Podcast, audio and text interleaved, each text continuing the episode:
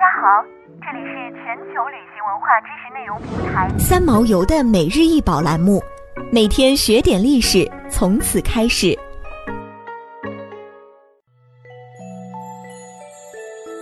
明玉鳌鱼花叉是明朝时期的玉器珍品，这件玉器高十五点六公分，最宽为九点五五公分。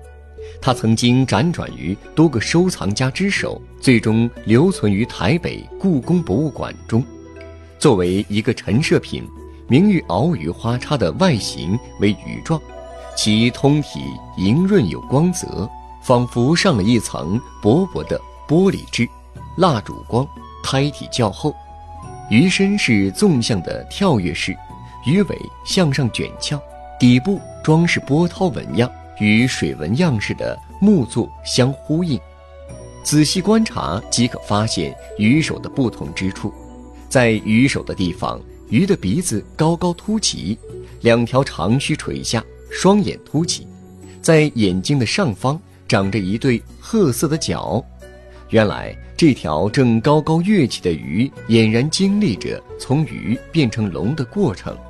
它越过龙门的部分，已经变成了。龙的形态，这一造型正是寓意着鱼跃龙门的吉兆。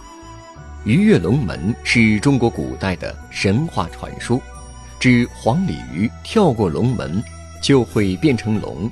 其成语典故出自于《三秦记》：“河津一名龙门，与凿山开门，阔一里余，黄河自中流下，而岸不通车马。”每逢春之际，有黄鲤鱼逆流而上，得过者变化为龙。人们常用这个成语来比喻寒窗苦读的士子应试中第，由一介平民跃升为官吏，地位高升，犹如游鱼成龙。通常用来赞颂人们努力拼搏、砥砺奋进、敢想敢干、敢于筑梦的美好积极品质。